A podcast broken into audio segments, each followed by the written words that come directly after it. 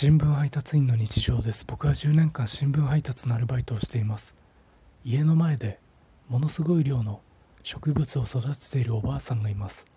その家に配達に行くといつも頑張ってるねと栄養ドリンクをくれます。今日その家に配達に行くとおばあさんは今日暑いねと話しかけてくれました。